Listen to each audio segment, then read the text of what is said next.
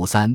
中低阶层如何过上幸福生活？比日本早三十年经历长期衰退的美国，进入二十世纪七十年代之后，经济即走向低迷，失业率甚至高达百分之十。在这个过程中，国民收入呈两极化，超过半数的人口沦为中低阶层。在这期间，曾为好莱坞明星的里根连任两届美国总统。在外交上，里根走强硬路线对抗苏联，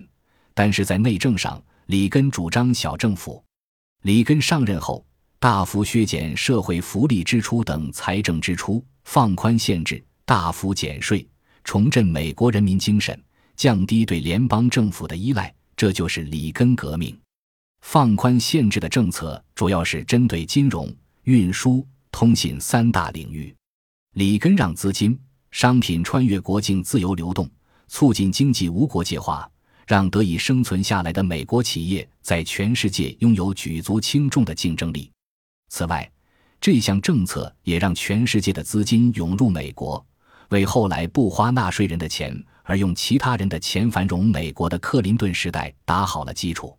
虽然有一部分学者抨击里根的经济政策扩大了财政赤字及贸易赤字，但是不可否认的是，这一经济政策确实让美国自二十世纪九十年代到现在都享有长期的经济繁荣。从一九八五年开始的新经济，因为无国界化、数字化。倍数化而产生了一个新的经济空间，而美国因为里根革命放宽限制，让市场自由化，等于消除了在新经济空间中活动的阻碍。简而言之，美国让任何人都可以自由进入新经济大陆。这一结果引发了市场流通革命，并让各行业领域都积极追求效率。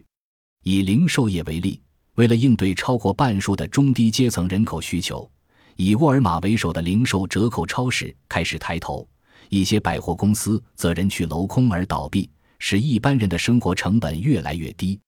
住宅领域也是如此，工法工程大幅改变之后，以二乘以四工法建造的房子不但处处可见，而且又便宜又牢固。现在在美国，除了纽约等大都市外，把装了自动门的两个货柜并起来，就是一套有三室一厅一卫的房子。这样的房子加上土地费用才两千万日元左右，在日本，如果能够一脚踹开围着专利认证许可打转的家伙，我们也可以轻轻松松拥有这样的住宅。房子价格下降，可支配收入大幅提升，就算是收入减少的中低阶层，也可以过上轻松自在的生活。如果日本有标榜小政府的政党出现，对于住宅问题提出以 K 系统进行建筑认证。只要符合先进国家认可的建筑标准，就可以进口住宅建材的解决方案，政权应该会立即易手吧？不论如何，只有这么做，才能让压得人民喘不过气来的高房价趋于缓和，并让百姓能够过着以世界水平来看属于上层阶层的生活。